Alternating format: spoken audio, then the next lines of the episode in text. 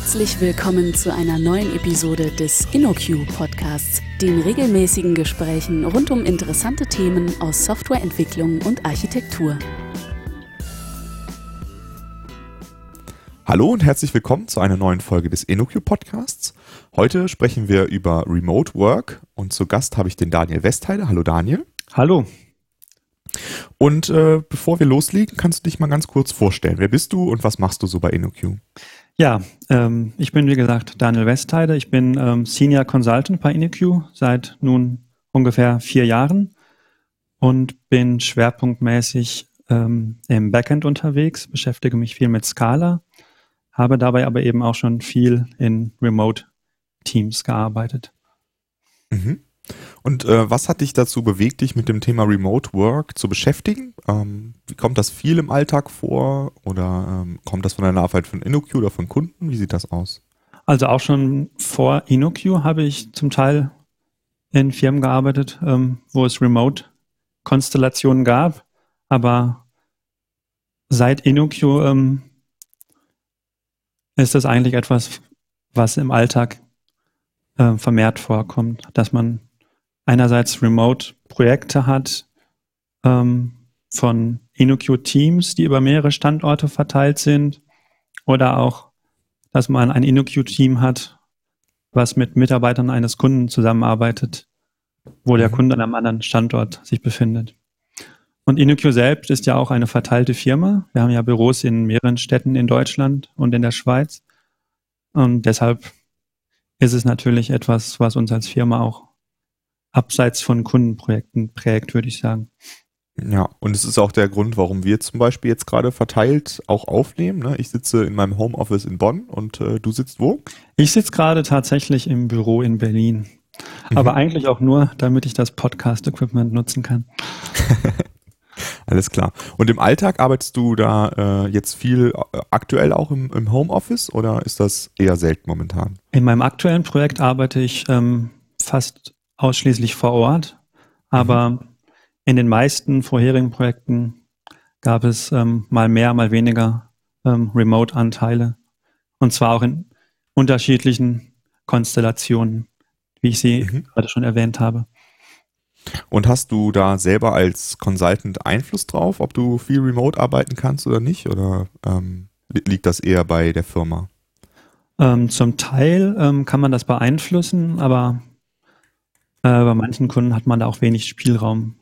Mhm. Ähm, dann ist halt vor, vor Ort Arbeit ähm, ähm, angesagt und da gibt es auch keine anderen Optionen. Ja, also bei mir war das auch schon so, dass äh, mein, bei vorigen Arbeitgebern oder auch bei einem der Kunden ähm, so die Annahme war, dass wenn man remote arbeitet, dass man dann faul rumsitzt und nicht äh, äh, wirklich arbeitet. Äh, was ist da deine Erfahrung mit? Also das, das ist auf jeden Fall ähm, ein beliebtes Vorurteil, das habe ich auch so gesehen ähm, in meiner bisherigen Projektarbeit oder auch bei anderen Firmen.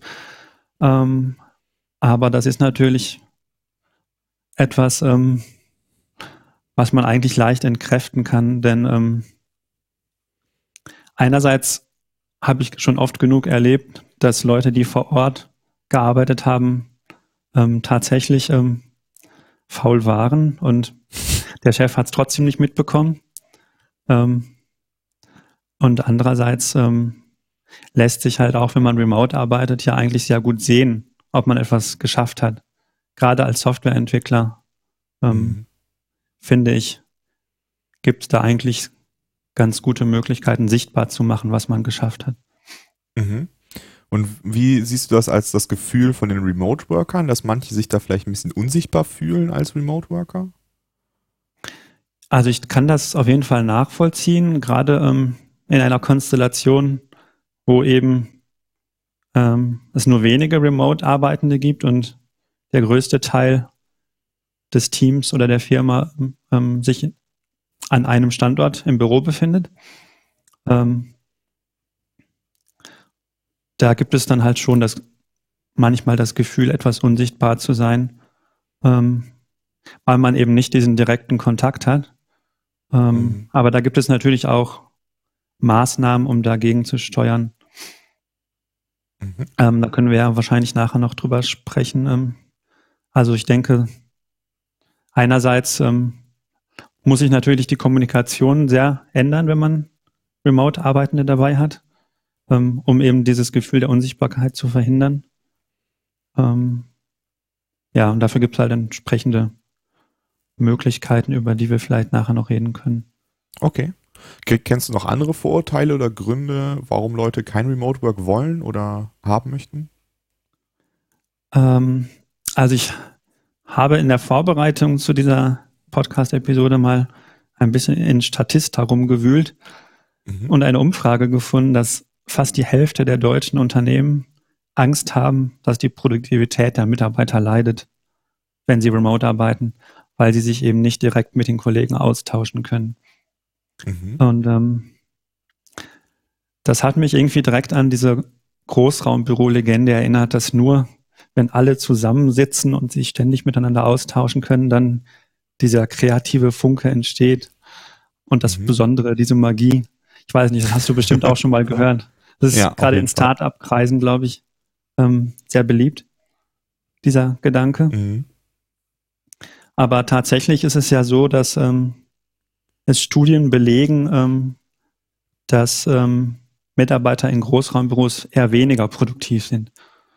Und ich glaube, dass das gerade für Softwareentwickler gilt, weil man eben sehr schnell abgelenkt wird und es immer sehr viel Zeit braucht, bis man wieder hineinkommt in den Flow. Ja, ich glaube, dass es auch ganz stark auch eine Typsache ist, ne, von den Personen, womit sie sich mhm. wohler fühlen. Ja. Und es ist ja nun auch nicht so, dass die Mitarbeiter sich nicht austauschen können, wenn sie remote arbeiten. Mhm. Ähm, zumindest, wenn die Firma eine entsprechende Remote-Arbeitskultur entwickelt hat.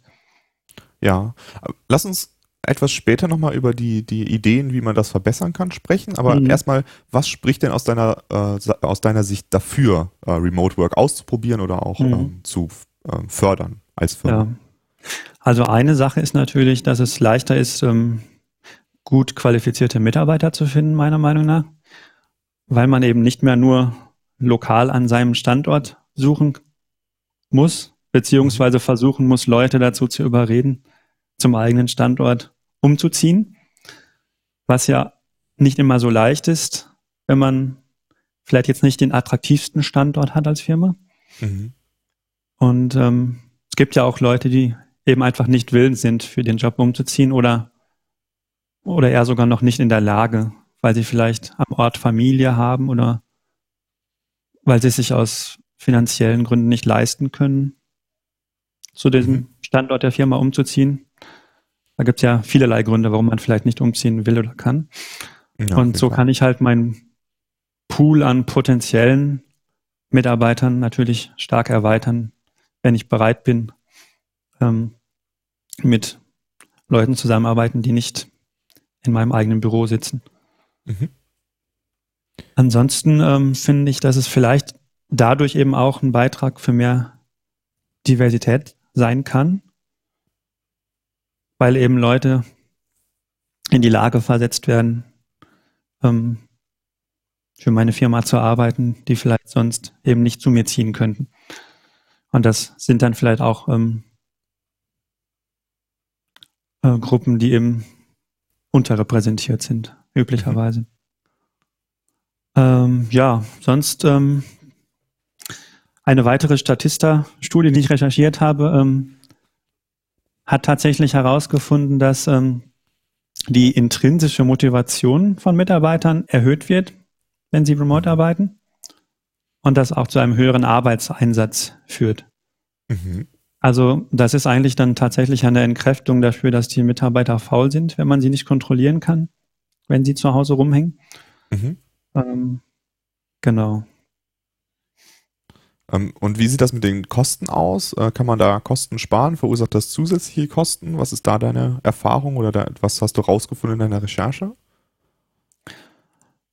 Ähm, also das basiert jetzt weniger auf Recherche, aber ich denke, wenn man konsequent ähm, Remote-Arbeit durchführt und sich darauf einlässt, lassen sich eigentlich massiv Kosten sparen, weil man viel weniger Büroraum benötigt, mhm. vielleicht sogar gar keinen richtiges Büro.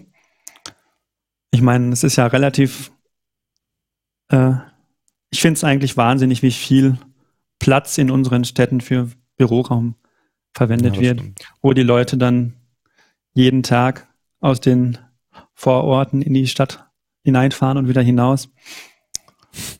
Also nicht nur Büroraum, sondern dann auch die entsprechenden Parkplätze. Ja. Und deswegen glaube ich, dass es eigentlich, wenn man es flächendeckend ähm, einführen würde, auch positive ökologische und vielleicht auch soziale Verbesserungen mit sich bringen würde. Aber das ist rein spekulativ von mir, mhm. weil ich da sicherlich die größeren Zusammenhänge jetzt auch nicht gut durchschauen kann, was für einen Einfluss das hätte, wenn man flächendeckend remote arbeiten würde. Und, und wie entwickelt sich das in Deutschland? Machen jetzt mehr Leute remote als früher oder ist das gleichbleibend? Also ich denke, dass es äh, mehr wird. 2014 äh, waren in 20 Prozent der deutschen Unternehmen Mitarbeiter, die äh, zumindest teilweise von zu Hause arbeiten konnten. Und ähm, zwei Jahre später waren das schon 30 Prozent. Mhm. Neuere Zahlen habe ich dazu noch nicht gefunden. Aber generell scheint es ein Trend zu sein, der auch äh, im Übrigen ähm, sich in Änderungen im Arbeitsrecht äh, niederschlägt, zumindest bei unserem Nachbarland den Niederlanden. Denn dort haben Arbeitnehmer mittlerweile auch einen Rechtsanspruch auf Homeoffice. Mhm. Was für Konstellationen oder Arten von Remote Work kennst du? Also ähm, arbeiten alle an einem Ort? Arbeitet nur einer we weiter weg? Was, was kennst du da so? Ja, also eine Konstellation, die ich erlebt habe, ist, dass alle tatsächlich in eines Teams remote arbeiten. Dann ähm, gibt es noch die Möglichkeit, dass Teile eines Teams in einem Büro arbeiten und andere von zu Hause. Was ich aber auch erlebt habe, ist, ähm, dass, dass innerhalb einer Firma es einfach mehrere Standorte gibt. Mhm. Man könnte jetzt verschiedene Teams haben, die jeweils an einem Standort sind. Aber ähm, ich habe auch schon erlebt, dass tatsächlich die Teams über beide Standorte verteilt waren, also mehrere Teams äh, verteilt waren. Mhm. Ähm, und bei diesem Setup, wo eigentlich nur wenige Leute ähm, remote arbeiten und die meisten sich im Büro befinden, da gibt es natürlich schon Probleme. Man kennt es ja so mit dem Flurfunk, Kaffeepausen und so weiter oder auch mhm. einfach nur gemeinsames Mittagessen. Da fließen viele Informationen, ähm, die dann die wenigen Remote-Mitarbeiter vielleicht nicht mehr so mitbekommen. Okay, und, und das Problem das, besteht eher, wenn es wenige Remote-Worker sind. Genau, weil einfach die anderen weiterhin in ihrem gewohnten Setup sind, dass sie zusammen vor Ort sind. Dann kann es schon leicht passieren, dass man einfach vergisst, dass es noch Leute gibt, die von all dem, was man da gerade bespricht, gar nichts mitbekommen. Mhm. Das ähm, sind schon Herausforderungen, aber die sind auch lösbar. Und der Flurfunk in einer, in einem vollständigen Remote-Team, wie funktioniert der da? Gibt es da Kaffeepausen oder wie funktioniert das? Die sollte es zumindest geben, meiner Meinung nach. Ähm, das ist halt die Herausforderung, dass man eben als Firma nicht nur sagt, wir akzeptieren Remote Work, sondern wir ähm, begrüßen das und fördern das mit allen Mitteln und passen unsere Kultur daran an. Mhm. Man könnte zum Beispiel ähm, einen entsprechenden ähm, Chatraum einrichten, in dem man sich über Sachen austauscht, die jetzt nicht direkt etwas mit der Arbeit zu tun haben, um seine Teamkollegen auch auf einer persönlichen Ebene besser kennenzulernen. Mhm. Und ähm, denkbar sind natürlich auch Video-Calls, in denen man nicht nur über die Arbeit spricht, sondern eben sich auch über andere Sachen austauscht. Das ist jetzt aber eher so die Sache, dass man mit den Teamkollegen sich auf einer persönlichen Ebene besser kennenlernt und versteht. Das ist auf jeden Fall wichtig, denn ohne persönlichen Kontakt kann man auch schwer Empathie für seine Teamkollegen entwickeln, meiner Meinung nach. Mhm. Aber die andere Sache ist natürlich auch, dass Informationen ähm, ausgetauscht werden müssen. Und auch das ähm, kann man natürlich über Chaträume machen, aber empfehlenswert ist meiner Meinung nach, den Chat nur dafür zu nutzen, ähm, um dringende Angelegenheiten zu besprechen, die unbedingt synchron ähm, besprochen werden müssen. Und Informationen würde ich dann eher in sowas wie ein Wiki auslagern, mhm. um eben dafür zu sorgen, dass jeder äh, das auch mitbekommt.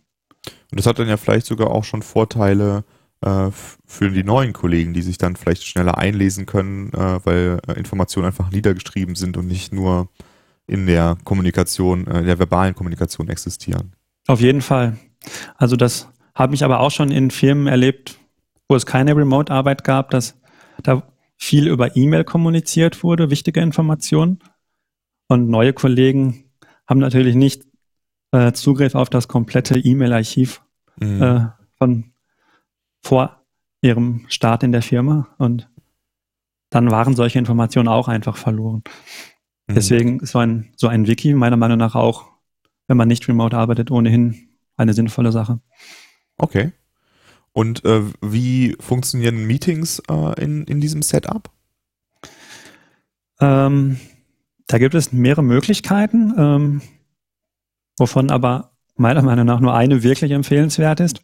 Also was mhm. viele Leute machen, ist halt, dass sie, die Mehrzahl der Leute befinden sich in einem Meetingraum und es gibt eine Handvoll von Remote-Arbeitenden, die dann zugeschaltet werden. Das ist natürlich etwas, was man gerne macht, wenn man in diesem Setup ist, wo nur wenige Remote-Arbeitende sind und der Rest sich im gemeinsamen Büro befindet. Aber das bringt halt einige Probleme mit sich. Ähm, meistens sind für die Remote-Arbeitenden, die zugeschaltet sind, ähm, die anderen Leute sehr schlecht zu hören, meiner Meinung nach. Mhm. Ähm, da kann man zwar mit einem guten Mikrofon gegensteuern, aber trotzdem ähm, ist man da immer so ein bisschen außen vor, wenn man zugeschaltet ist. Und eine Vielzahl von anderen Personen redet dann vielleicht noch gleichzeitig im Meetingraum. Das funktioniert in der Regel nicht besonders gut. Ähm, deswegen finde ich, ist der Idealzustand, dass wenn es ein Meeting gibt und mindestens ein Teilnehmer muss remote zugeschaltet sein, dass dann alle mhm. Teilnehmer wirklich ähm, sich quasi remote zuschalten ähm, über eine Videokonferenz. Es führt halt dazu, dass jeder quasi gleichgestellt ist im Meeting und ähm, die Leute sind besser zu verstehen. Ja, das ist okay. so meine Erfahrung mit, mit ähm, Remote Meetings. Und äh, wenn wenn es jetzt äh, einfach so ist, dass irgendwie äh, fünf Leute am doch am selben Ort sitzen und äh, vier nicht, äh, hast du da Tipps, was man dann trotzdem tun kann, damit es wenigstens äh, nicht schief geht? Also man kann natürlich trotzdem versuchen, dass diese Leute, die am gleichen Ort sind, sich in kleine, kleine Zellen ähm, begeben und von da aus sich auch einwählen in ein Meeting, ne? Mhm. Ähm, wenn die Büroräume das hergeben. Also in vielen Projekten, in denen ich war, gab es, gab es solche wirklich kleinen Konferenzräume für eine Person, die ah, eigentlich okay. nur, nur für Telefonkonferenzen und so weiter gedacht waren. Ansonsten ist, wie gesagt, wenn man das nicht hat, ähm, essentiell ein gutes Mikrofon zu haben. Wir haben da bisher ganz gute Erfahrungen mit, mit Jabra gemacht von der Tonqualität. Ähm, aber wichtig ist sicherlich auch, dass die Leute, die vor Ort sind, ähm, speziell darauf achten, die Leute einzubeziehen, die zugeschaltet sind. Mhm. Ja, ein Problem dabei ist ja auch immer so ein bisschen dann äh, der Augenkontakt, ne, dass die Leute, die vor Ort sind, sehen können, wer gerade spricht und sich nicht so viel unterbrechen und die, die dann weiter weg sind, sich dann doch eher unterbrechen, oder? Genau, das ist auf jeden Fall auch ein Problem. Und ein anderes Problem ist eher technischer Natur. Da wollten wir, glaube ich, eigentlich nachher erst drauf kommen, aber mhm. es passt jetzt ganz gut. Ähm, wenn man Remote-Meetings hat, muss natürlich auch eine gute Internetverbindung bestehen. Und das ist erstaunlich oft ein Problem. Und zwar nicht bei den zugeschalteten Leuten, die von zu Hause arbeiten, sondern in den Büros. Okay. Ähm, oft ist in den Büros die Internetverbindung so schlecht oder so langsam, ähm, dass ähm, die Audioqualität darunter leidet und vielleicht sogar die Vi äh, Videospur komplett ausgeschaltet wird. Und dann mhm. ist es natürlich nicht mehr möglich, diesen Augenkontakt zu haben. Ja, und gerade auch bei den Setups, wo dann äh, nicht kein externes Mikrofon dabei ist, äh, die Leute dann irgendwie um ein Notebook drumstehen und versuchen in den in die eingebauten Mikrofone von dem äh, Notebook zu, zu sprechen und eigentlich nur die Person, die direkt davor sitzt, kann man verstehen und äh, die anderen nicht. Ne? Genau, also das ist ziemlich furchtbar und das sollte man auf jeden Fall vermeiden. Und, und was ist, wenn das Team jetzt wirklich äh, sehr distributed ist? Also zum Beispiel ähm, äh, Leute in den USA und Leute in äh, Deutschland. Äh, welche Erfahrungen hast du damit gemacht oder was, also was das, muss man da beachten? Also da habe ich tatsächlich auch schon in einem Projekt gearbeitet, das über mehrere Zeitzonen sich erstreckte. Es gab verschiedene Teams in Europa und ein Team in Asien. Ich denke, ähm, wenn einem ähm, so Face-to-Face-Meetings, wo man synchron kommuniziert, wichtig sind, ist es natürlich gut, wenn sich die Zeit Zeitzonen oder die Arbeitszeiten trotz der verschiedenen Zeitzonen ähm, ein bisschen überschneiden. Mhm. Und dann kann man solche Meetings natürlich in diese gemeinsame Arbeitszeit ähm, legen. Das funktioniert eigentlich ganz gut. Aber generell ist meine Erfahrung ohnehin, dass man, wenn man wirklich mit vielen Remote-Mitarbeitern zu tun hat, dass man gar nicht mehr so viel ähm, auf synchrone Kommunikation ähm, sich ähm, beruft, sondern mehr ähm, asynchron kommuniziert. Okay. Und das kann dann ja auch schon äh, in, innerhalb von einer Zeitzone helfen, dass Leute, die verschiedene ähm, ja, Termine und Lebenswandel haben, dass sie sich dann vielleicht trotzdem irgendwie zusammenarbeiten können, oder? Ganz genau. Das ähm, ermöglicht einem natürlich auch ein bisschen flexibler zu sein, wann man genau arbeitet, selbst wenn man sich in der gleichen Zeitzone befindet. Aber wenn man jetzt verschiedene Zeitzonen hat, denke ich, könnte das vielleicht sogar einen Vorteil bringen. Ähm, viele ähm, Leute arbeiten ja mit dem Pull-Request-Modell. Ähm, das Kannst heißt, du ganz kurz erklären, was das bedeutet? Ja. Ähm, also eine Person arbeitet vielleicht an einem Feature und würde dann, ähm, man kennt das vielleicht von GitHub, einen sogenannten Pull-Request erstellen, wo dann andere Personen einen Code-Review machen können mhm. und Kommentare abgeben, Verbesserungsvorschläge. Einfach sicherstellen, dass ja, umgesetzt wurde, was äh, umgesetzt werden sollte und die Qualität stimmt. Mhm. Ähm, genau. Das ist eigentlich ein gängiges Modell mittlerweile nicht nur, wenn man remote arbeitet, aber dann ist es, glaube ich, besonders sinnvoll. Ähm, und da denke ich, wenn man in verschiedenen Zeitzonen ist, kann das sogar sinnvoll sein. Denn wenn ich in der gleichen Zeitzone bin, ist meine Erfahrung, dass ich oft ähm, ein bisschen blockiert dadurch bin, dass ich warte, dass mein Pull-Request ähm, von anderen Teammitgliedern angeschaut wird, die aber gerade noch beschäftigt sind. Also du meinst, da ver verändert sich so ein bisschen die Erwartungshaltung? Ja, ich mache mhm. vielleicht am Ende des Tages meinen Pull-Request auf und am nächsten Morgen ähm, habe ich vielleicht schon das Feedback bekommen, auf das mhm. ich die ganze Zeit warten würde sonst. Ah, okay. Und als Remote Worker hast du da auch Herausforderungen äh, oder Dinge, die man beachten sollte oder Tipps? Also eine Sache ist auf jeden Fall, dass man sein Arbeits- und Privatleben klar trennen sollte. Das ist ähm, gerade wenn man remote nicht in einem anderen Büro arbeitet, sondern wirklich von zu Hause, ist das vielleicht für manche Leute nicht so leicht. Ähm, da kann es aber helfen, dass man sich dann trotzdem einen, ähm, einen bestimmten Raum in seiner Wohnung sucht, in, an dem man arbeitet. Dass man also jetzt nicht äh, vielleicht im Wohnzimmer oder im Schlafzimmer mhm. schlimmstenfalls noch arbeitet, weil es dann einfach schnell diese Grenzen verwischen. Okay. Ähm, aber ich persönlich hatte eigentlich dieses Problem nie. Und wenn ich von zu Hause arbeite, dann mag ich das eigentlich, dass ich in verschiedenen Räumen arbeiten kann. Mal auf der Couch, mal in der Küche. Mhm. So. Aber für manche Leute ist das schon ein Problem und da muss man halt bewusst gegensteuern.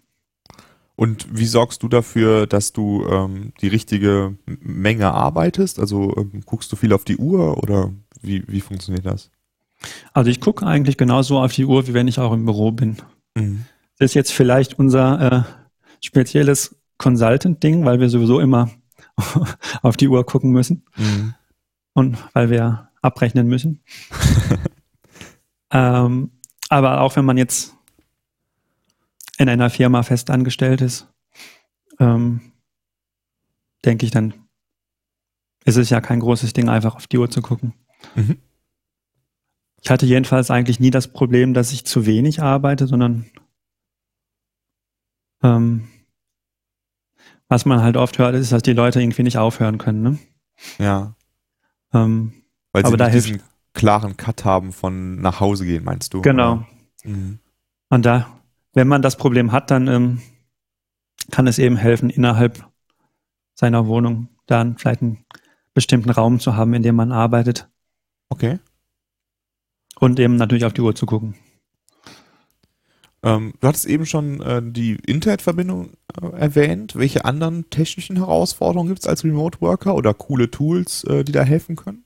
Also eine Sache, die natürlich gerade in der Softwareentwicklung interessant ist, ähm, wenn man jetzt nicht mit Pull Requests und Code Reviews arbeitet, ähm, ist ja die Alternative oft, dass man Pair Programming machen möchte. Mhm. Das funktioniert natürlich ziemlich gut, wenn man vor Ort ist, ähm, kann aber eine Herausforderung sein, wenn die Mitarbeiter alle verteilt sind. Und da gibt es natürlich verschiedene Möglichkeiten, wie man das trotzdem hinkriegen kann. Ähm, die Hackerlösung meiner Meinung nach ist da Tmux. Mhm. Ähm, das funktioniert allerdings nur im Terminal. Das heißt, ich kann dann zum Beispiel mit Vim meinen Code bearbeiten. Äh, Man magst du kurz erklären, was Ja. Tmux ist? Äh, man kann eine Shell-Session öffnen Mhm. und da können sich aber mehrere Leute drin verbinden. Und dann kann ich sehen, was du in diese Shell-Session reintippst. Genau. Okay. Mhm. Also das ist es so ganz grob erklärt. Ich bin da jetzt auch kein Tmax-Experte, aber so kann man das grob beschreiben. Und dadurch sind es halt nur so Editoren wie Vim ähm, Mhm. natürlich möglich oder Emacs, die halt ähm, im Terminal arbeiten oder laufen.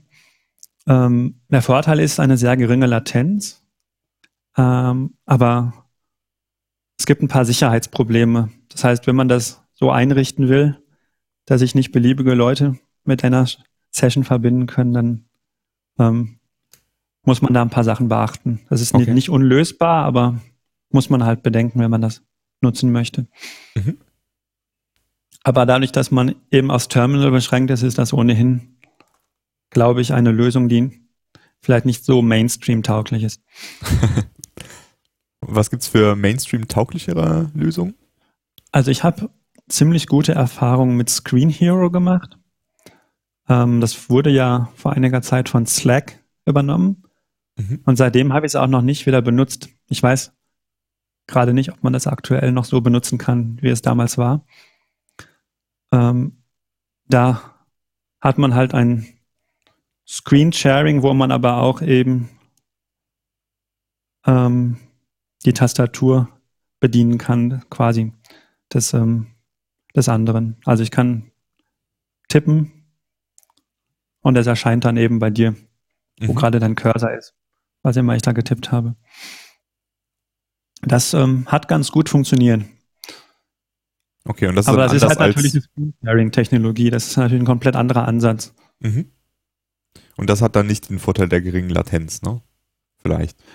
Genau, das war irgendwie schon erträglich, aber im Vergleich zu Tmax ist es natürlich ein bisschen langsamer. Okay. Und manchmal, je nach Internetverbindung, ist das Bild dann natürlich auch ein bisschen pixelig oder so zwischendurch. Das kann, kann dann passieren. Mhm. Und gibt es sonst noch weitere Lösungen für äh, Also- Nicht-Terminal-Menschen? Ganz, ganz neu äh, befindet sich, glaube ich, noch in einer frühen Beta-Phase meiner Meinung nach, äh, meiner, äh, meines Wissens nach, ähm, ist Teletype. Das ist ähm, ein Plugin für den Atom-Editor. Mhm. Und das erlaubt eben eine Echtzeit Kollaboration mehrerer Teilnehmer. Das heißt, ähm, im Atom Editor, wenn ich das Plugin installiert habe, kann ich ähm, ein sogenanntes Portal eröffnen, heißt das, glaube ich. Und dann kann ich diese Portal-ID mit meinen ähm, Teamkollegen teilen. Und was dann passiert ist, dass sie eben in ihrem Atom Editor ähm, öffnet sich ein Tab, wo sie genau die gleichen ähm, Source Code Files sehen und editieren können wie ich. Mhm. Und was sie dort editieren, kommt dann bei mir direkt an und umgekehrt. Und das funktioniert ziemlich gut, hat auch eine ziemlich geringe Latenz. Wir haben das ja auch schon zusammen ausprobiert. Mhm. Und hat halt eben auch nicht diese Sicherheitsprobleme von T-Max, denke ich. Ja, was, was ich daran halt auch ganz interessant fand, war, dass äh, ja jeder in seinem Editor seine Einstellungen behält, also sowohl das Color Scheme als auch die Schriftgröße. Also wenn jetzt eine Person von den beiden gerne eine größere Schriftgröße hat, weil sie zum Beispiel schlechtere Augen hat, dann ähm, kann, kann die Person einfach ihre äh, große Schriftgröße einstellen und die andere bevorzugt kleine Schriftgrößen, kann die halt klein machen. Ne? Also es ist unabhängig. Mhm, ja, das ist auf jeden Fall auch noch ein Vorteil, genau. Ähm, so viel ich weiß, ist der Plan langfristig, dass Teletype nicht nur für Atom verfügbar sein wird. Mhm. Also, das ist ja auch Open Source. Das wird, glaube ich, schon ähm, darauf abgezielt, dass langfristig das vielleicht auch in anderen Editoren eingesetzt werden kann. Und auch ähm, wird es noch nicht als Feature Complete betrachtet. Es macht halt bisher eben nur ähm, das gemeinsame Editieren eines Textes. Aber langfristig ist, glaube ich, das Ziel, dass auch ähm, eben eine Audiospur zur Verfügung steht. Mhm. Was man jetzt momentan eben noch separat machen müsste über andere Lösungen. Genau, wir hatten das, glaube ich, den, das Audio über Slack gemacht und den Text dann über Atom, ne? Genau, aber das ist natürlich etwas, was T-Max ja genauso wenig zu bieten hat. Da ist mhm. jetzt Screen Hero sonst die einzige Lösung, die das all-inclusive anbietet, sozusagen. Mhm. Cool. Ähm, fallen dir sonst noch technische Herausforderungen an oder Tipps? Ähm, eigentlich so an technischen Herausforderungen war es das, glaube ich. Okay. Was vielleicht noch interessant ist über Teletype für uns Softwareentwickler, dass das ja, dass es auch interessant implementiert ist. Mhm. Ähm, ähm, bei Google Docs und Etherpad zum Beispiel ähm, wird ja auf Operational Transforms gesetzt, um dieses gemeinsame Editieren zu ermöglichen. Und Etherpad verwendet da ähm, CRDTs, also Commutative Replicated Data Types. Bin mir nicht sicher, die kam vielleicht sogar auch schon einmal in einem unserer Podcasts vor, oder? Ja, in der letzten Folge zu Distributed Databases. In der letzten?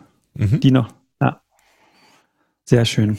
Also da sieht man dann einen praktischen Use Case für CRDTs. Mhm. Cool.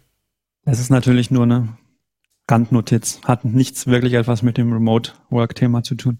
Ja, aber äh, erklärt vielleicht, warum es auch so äh, schnell und äh, flüssig funktioniert, ne? Mhm. Ja. Cool. Genau. Okay, dann würde ich sagen, also zusammenfassend, was würdest du den Leuten auf den Weg geben, wenn sie äh, sich vielleicht mal Remote Work anschauen wollen, das für ihre Firma einführen wollen? Was hast du da für äh, zusammenfassend für einen Tipp? Also einführend finde ich ähm, das Buch Remote Office Not Required ziemlich gut. Das wurde von den Basecamp-Leuten herausgegeben. Mhm. Ähm, es gibt auch von Trello einen ähm, Leitfaden, der heißt Why Great Teams Embrace Remote Work, den man sich als PDF herunterladen kann. Trello ist halt auch eine Firma, die sehr auf Remote-Arbeit setzt und die das ja auch mit ihrem Tool selber auch natürlich unterstützen wollen. Mhm. Trello ist ein Taskboard für die, die das nicht kennen. Ähm, und interessant ist vielleicht, dass es mittlerweile sogar eine Konferenz zum Thema Remote-Arbeit gibt.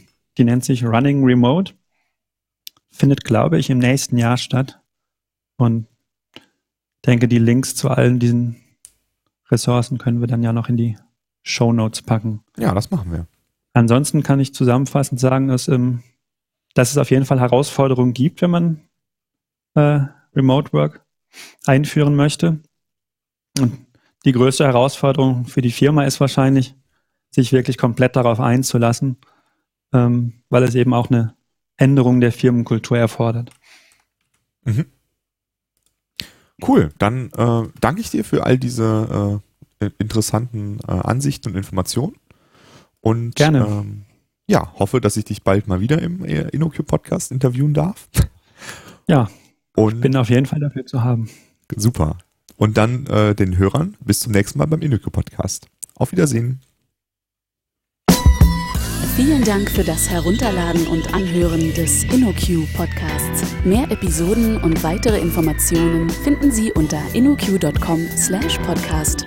Wir freuen uns über Feedback, sei es Kritik, Lob oder Vorschläge für zukünftige Episoden, per E-Mail an podcast@innoq.com oder als Kommentar auf der Website.